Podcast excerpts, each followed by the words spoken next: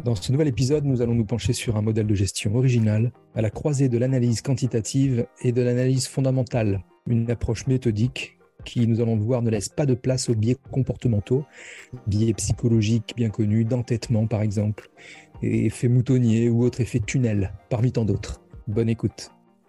Bonjour Sébastien Lagarde. Bonjour Alexandre.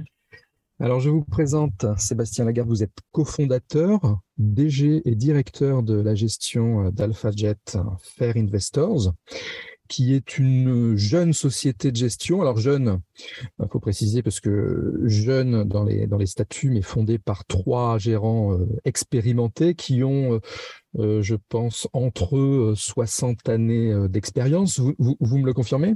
Oui, oui, alors cumulé, hein, pas chacun. Oui, oui, oui, c'est pour ça que je disais entre eux, effectivement, sinon ça ferait effectivement, euh, ça fait trop presque. Euh, on a tous, euh, on va dire, entre 45 et 50 ans et on a on a tous les trois toujours travaillé dans le monde de la, de la gestion. Donc, on a tous une bonne vingtaine d'expériences. D'accord. Et donc, tous ces, fondateurs dont vous faites partie, j'imagine que pour se, lancer dans un, projet comme le, vôtre, euh, ils ont une sensibilité euh, commune. Comment vous vous êtes retrouvés tous les trois autour du, autour du projet? Oui, alors déjà, on s'est euh, bah, retrouvés par, parce que nos chemins se sont croisés dans, le passé. Hein. Donc, mmh on est trois, Thierry Leclerc, euh, qui a passé une quinzaine d'années chez euh, Alliance Global Investors avant de rejoindre euh, Mandarin Gestion. D'accord. Yassine Moussana, qui, qui a passé également une quinzaine d'années chez Alliance Global Investors, donc où il a connu Thierry. Mhm. Et puis moi, qui ai passé une quinzaine d'années chez AXA Investment Managers, et puis qui ensuite est rejoint euh, Mandarin Gestion, et c'est là que j'ai connu euh, Thierry Leclerc. Et en fait, euh, tous les trois, écoutez, on a, en fait, ce qui nous a réunis, c'est une sensibilité par rapport au, monde de la finance. Mhm. Dans le monde de notre société, vous voyez, on a, on a choisi de mettre le mot faire. Pour nous, faire, c'est ça, fait transparaître bah, ce qui nous anime, c'est-à-dire euh, la volonté d'être en permanence euh, honnête et juste, faire ce qu'on dit, euh, dire ce qu'on fait. Parce que bah, par nos expériences du passé, on a pu voir que parfois, en fait, entre, il y a un décalage entre le discours des gérants et puis ce qui est vraiment pratiqué. Euh, et c'est un petit peu cette sensibilité, si vous voulez, qui nous a euh, vraiment réunis et nous a fait nous lancer dans le projet d'AlphaJet Investors, hein, faire Investors. Et donc, l'idée euh, pour nous, hein, notre slogan, c'est la gestion active en, toute transparence. Mhm. Donc, c'est de faire de la gestion. Alors, on fait que de la gestion action, mais de manière active. donc, on prend des, des vrais paris par rapport à nos univers d'investissement pour pouvoir surperformer au cours du temps. Premier mhm. élément. Et le deuxième élément, c'est en toute transparence. Donc, c'est euh, en fait, si vous voulez, euh, nous, ce qu'on a constaté, c'est que dans le monde action, euh, une grande, grande partie de la collecte aujourd'hui, environ 90% des flux, se fait vers les, ETF. Et donc, on s'est beaucoup questionné sur, sur cet engouement. Et à notre sens, alors évidemment, il y a il y a la tarification qui souvent est euh, plus attractive sur les ETF que sur les fonds classiques euh, gérés euh, par les sociétés de gestion. certes, il y a la tarification, donc, mais le deuxième élément, c'est la transparence. Quand vous achetez un, ETF sur le CAC 40, bah, vous savez exactement ce que vous avez dans, dans, votre portefeuille. Alors que quand vous achetez de la gestion active, souvent, dans le meilleur des cas, vous connaissez à la fin du mois les 10 meilleures positions, les 10 positions en lisant le reporting, et vous ne connaissez pas tout. Et donc, nous, on a choisi d'ouvrir vraiment le, le capot. Donc, outre mhm. la façon dont on gère, et euh, c'est ce dont on va parler un petit peu plus tard, mais on montre également en permanence euh, à nos clients et à tous ceux qui veulent euh, le voir la composition intégrale de, nos portefeuilles. Donc, si vous allez sur notre site alphajet.eu, vous verrez qu'il mhm. y a, y a toutes les composants avec un délai de 48 heures de tous nos portefeuilles. Mais j'allais justement vous interroger sur ce, sur ce terme de euh, faire, qu'on peut faire euh, varier, effectivement, mais vous, vous, aviez, vous, vous venez d'y répondre parfaitement, donc avec euh, une, une transparence totale et une profondeur d'information dans les lignes, dans les lignes des, des fonds. On va passer maintenant, mais tout est lié, à, j'allais dire, l'ADN de gestion de votre société de gestion, sa singularité. Vous, vous parlez d'approche méthodique. Alors, est-ce que est-ce que c'est une euh, référence à la philosophie de Descartes? Est-ce que est-ce que ça va au-delà? Comment vous vous définissez ce terme méthodique? Alors, dans certaines de nos présentations, effectivement, euh, on parle de, Descartes. Mhm. En fait, on a longtemps cherché à trouver une définition assez condensée de, notre approche. Alors, on y reviendra plus tard, hein, mais la façon la plus classique de dénommer notre approche, donc qui est une approche de gestion active euh, dans les univers actions. C'est ce qu'on appelle une approche quantamentale qui mhm. va euh, combiner en fait une approche quantitative et une approche fondamentale. En fait, quand on voulait euh, résumer et expliquer au plus grand nombre notre approche, bah, finalement, on est arrivé sur le terme de cartésien si vous voulez, le, en fait, quand on parlait euh, auparavant de, transparence, c'est souvent difficile pour les gérants actions euh, qui ont une approche euh, fondamentale classique d'expliquer tous les tenants et les aboutissants de leur processus de gestion et pourquoi au final ils ont mis telle société dans leur portefeuille et pas telle autre. Et donc nous, en, cherchant à, à, bien imager notre, notre approche, euh, on est tombé sur le terme de, cartésien, c'est-à-dire qu'on va se baser euh, sur, sur des statistiques et mhm. donc sur une approche qui est relativement méthodique. Et quand on parle de, méthode, bah, on arrive sur le, le, discours de la méthode et donc l'approche cartésienne ou méthodique. D'accord. Donc vous, euh, quand vous, vous parlez donc d'approche quantamentale, donc euh, à cette croisée entre l'approche quant et l'approche euh, fondamentale, vous, ce que vous essayez, c'est par soustraction d'enlever tous les, les, biais comportementaux qu'il peut y avoir sur le marché, c'est bien ça? Alors, les, les, biais comportementaux qu'il y a sur les marchés, évidemment, nous, on ne pourra jamais prétendre les, retirer. En revanche, mhm. ce qu'on veut retirer, c'est euh, les biais comportementaux dans notre approche en tant que gérant pour construire nos, portefeuilles. Alors, euh, évidemment, il y, a, beaucoup de recherches académiques hein, sur les euh, biais comportementaux et euh, vous avez raison, on peut en exploiter certains. Hein, c'est pour ça que je pose la question. Exactement, donc les effets moutonniers, etc. Mais nous, ce qui va nous intéresser avant tout dans, dans cette approche cartésienne et donc basée essentiellement sur, sur des chiffres et des statistiques, ben, c'est d'éviter des biais tels que l'entêtement. Nous, ce qu'on a constaté, moi, vous savez, j'ai j'ai commencé à, travailler dans, l'univers euh, de la gestion action euh, en 1995. Donc, ça, mmh. fait, euh, ça fait 25 bonnes années que, j'étudie le sujet de, la gestion quantitative, etc. Mais j'ai également été, au cours de mes années chez AXA Investment Managers, analyste buy-side sur certains secteurs comme l'énergie, les matériaux, la biotech. D'accord. Et ce dont on se rend compte quand on a une approche purement fondamentale, c'est que si vous voulez, quand euh, vous avez passé des heures et des heures sur un dossier à l'analyser euh, sous toutes ses coutures et que vous, avez, vous arrivez à une conclusion qui est une recommandation euh, pour vos collègues et vous-même d'achat ou, non, c'est très difficile de, de, remettre en cause la recommandation dès le lendemain. Or, parfois, sur euh, certains dossiers, ben, les choses peuvent évoluer euh, très, très vite. Et, parfois, ce qu'on dit euh, un jour n'est plus vrai le lendemain. Mais il y a ce phénomène, en fait, de, d'entêtement. Hein. Une fois qu'on a mis en place une recommandation, la, difficulté pour le gérant à, remettre en cause rapidement son, son opinion. Et c'est euh, un type de biais comportemental que nous, on veut éviter euh, avec euh, notre approche cartésienne. Ah, c'est hyper intéressant parce que effectivement, vous clarifiez euh, clairement mon, mon, interrogation de départ.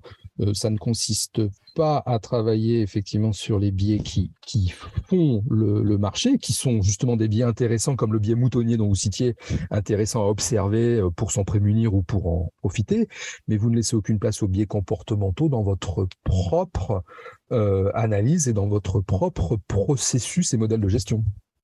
Exactement. Donc nous, euh, bon, on rentrera peut-être plus dans le détail euh, mhm. ultérieurement, mais l'idée effectivement, c'est d'avoir une approche, alors premièrement, qui est commune à tous nos fonds. Mhm. et sur laquelle on connaît les forces et les faiblesses.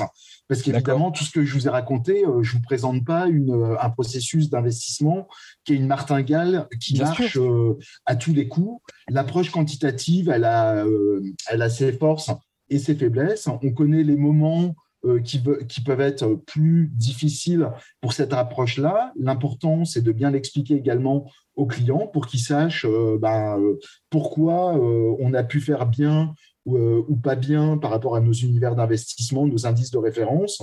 Mais en tout cas, avec cette approche-là, on pourra toujours expliquer aux clients pourquoi on a mis telle ou telle société en portefeuille et donc, pourquoi on pourra toujours l'expliquer? Ben, C'est parce qu'on n'a pas tous ces biais comportementaux et le client euh, qui investit dans nos fonds, euh, il se posera jamais la question, si vous voulez, euh, de savoir de quel pied on s'est levé le matin. Voilà. Bien sûr, et effectivement, ça commercialement, c'est un message à, faire passer et ça pose la question justement des indices de référence. Euh, est-ce que euh, ils sont les indices principaux, les indices de référence du, marché? Je ne sais pas si vous, vous avez euh, un indice, un fonds, un fonds, un fonds France ou un fonds ou un fonds monde. Les indices de référence, est-ce qu'ils sont encore valides? Est-ce qu'ils sont encore d'actualité sur ce type de gestion? Alors nous, ce qu'on a choisi effectivement, c'est d'investir. énormément, bah, évidemment, dans les bases de données, puisqu'on fait une, une mmh gestion qui, à base de, de, données euh, quantifiées, premier élément. le deuxième élément, et c'est euh, en fait une des choses qui coûte le plus cher hein, aux sociétés de gestion, euh, on a choisi d'acheter toute une batterie d'indices de référence chez MSCI, quasiment toute la batterie d'indices actions qu'ils peuvent avoir, pour à chaque fois qu'on on met en place un nouveau fonds, d'avoir un indice de référence qui est vraiment adapté à notre univers de gestion. Donc typiquement, bah, écoutez, on gère un fonds de microcap euh, européenne, on a choisi mhm. un indice qui s'appelle le MSCI Europe euh, microcap. On gère un fonds d'action française, on a choisi euh, l'indice MSCI France IMI, c'est-à-dire le MSCI France qui regroupe toutes les grandes capitalisations, les moyennes et les petites. On gère un fonds d'action mondial pour lequel on a choisi un, un, indice MSCI All Countries World. Et à chaque mhm. fois, donc, euh, évidemment, le but, c'est de trouver un, indice de référence qui reflète parfaitement euh, notre univers d'investissement, euh, si possible dans lequel on va pouvoir aller piocher une bonne partie de nos idées d'investissement. Mais on a certains fonds hein, sur lesquels l'univers d'investissement peut être plus large que les sociétés qui composent le, l'indice euh, de référence. Mhm. Mais effectivement, dans les notions euh, de, de faire euh, dont on parlait avant, donc faire ce qu'on dit, dire ce qu'on fait, être juste avec le client, nous, ce qu'on veut éviter, si vous voulez, c'est notamment parce que dans la gestion active, dans la dans ce qui est facturé au client, souvent, il y a ce qu'on appelle des commissions de surperformance. Donc, si on fait mieux que notre indice de référence, on prend une partie de ce mieux euh, euh, au client. Mais évidemment, euh, si on compare son portefeuille à quelque chose, à un indice de référence qui n'a rien à voir, peut-être qu'il y a des périodes où ça va être très facile de battre l'indice de référence. Donc, la notion, dans la notion d'être faire et faire play avec les clients, il faut avoir en permanence, quand on prend des commissions de surperformance, un indice qui reflète parfaitement l'univers d'investissement. Alors maintenant, si vous me permettez l'expression, on va, on va euh, ouvrir le capot et euh, essayer de comprendre avec vous euh, les, mécaniques du, processus de gestion, le, décortiquer un petit peu les, étapes du modèle de gestion. Là, on est sur donc de la gestion active, on l'a bien compris. Ce n'est pas une pure approche quant, c'est une approche donc à la croisée du quant et de l'analyse fondamentale. Comment est-ce que se fait cette croisée? Mmh. Alors, euh, effectivement, alors, si vous voulez, euh, nous, on représente en général notre processus de gestion par, par une, un système d'entonnoir. Mmh et on va voir que la, la on, va, on va voir que, en fait, si vous voulez, l'approche quantitative permet d'éliminer 80% de l'univers d'investissement. D'accord. et nous permet de constituer, euh, euh, en tant que gérant, une liste euh, de valeurs sur lesquelles, a priori, on est plutôt positif. Alors, on verra ce que, ce que ça veut dire un petit peu plus tard. Mhm. Et donc, cette approche quantifiée va nous réduire nos univers d'investissement de, de 3 quarts à 80%, on va dire et nous donner donc une liste de candidats potentiels pour construire nos portefeuilles.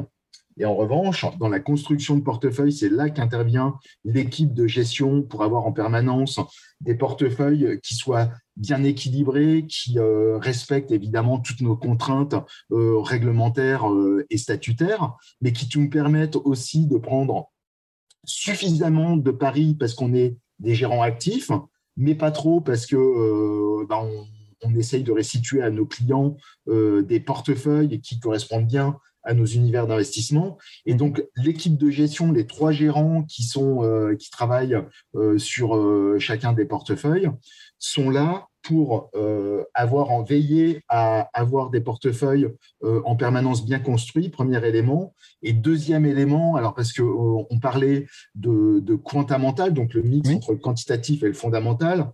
Alors pour nous, euh, pour euh, aller au bout de la transparence, en fait, on ne reprend pas, on ne refait pas une analyse fondamentale de chaque dossier puisqu'on considère que notre approche quantitative nous a permis d'avoir une première opinion sur chacun des dossiers dans lesquels on va investir.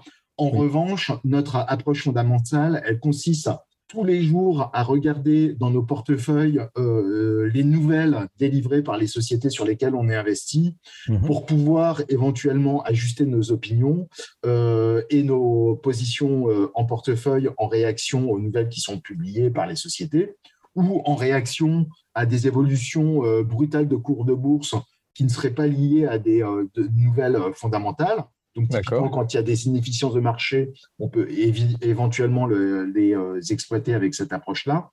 Mais ce qu'il faut savoir, c'est que les modèles quantitatifs, hein, les ingrédients, on verra un petit peu plus tard, euh, n'évoluent pas euh, forcément au jour le jour. Il y a des ingrédients de court terme, des ingrédients de long terme. donc, quand il y a une nouvelle fondamentale qui est délivrée par une société, elle ne sera pas forcément reflétée du jour au lendemain par euh, les, scores euh, attribués par nos modèles quantitatifs. le fait qu'il y ait un pilote dans l'avion et donc une approche fondamentale, ça va permettre de connecter le, le moyen long terme de nos approches quantitatives mhm. avec le court terme des marchés financiers et donc la réaction euh, des investisseurs aux nouvelles qui sont publiées par euh, tout l'écosystème, donc les sociétés elles-mêmes, les analystes qui suivent euh, les sociétés, etc., etc.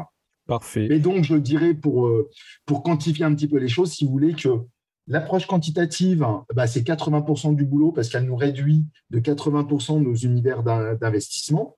Euh, et puis, euh, le, suivi fondamental, euh, c'est 20% du boulot, et, mais c'est un travail qui est quotidien et de longue haleine. D'accord, donc cette approche quant qui, qui, est, qui, qui, est la grosse partie de, de la filtration de, de valeurs pour arriver à un, univers de valeurs restreint, cette partie est automatisée?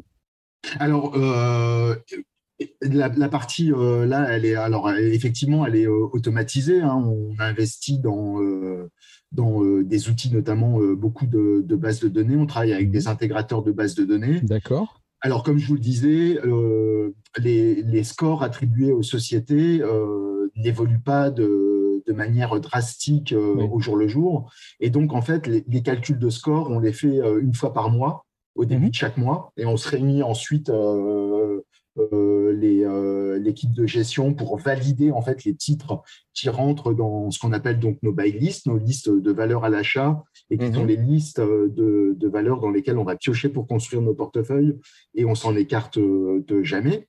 Premier élément. Donc après, évidemment, il y a eu il y a tout un travail d'automatisation pour calculer les scores de ces sociétés.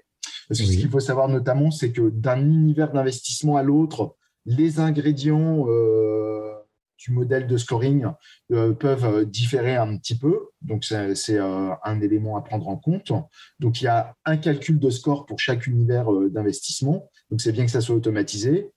Et puis, il y a également, alors là, c'est un travail de beaucoup plus longue haleine, un travail de, recherche pour en permanence avoir des ingrédients dans nos modèles de scoring ben, qui fonctionnent bien. Et donc, au cours du temps, on va pouvoir faire évoluer euh, nos modèles en fonction de ce qui se passe dans les marchés, mais également en fonction euh, ben, de l'accessibilité à certaines données quantifiées.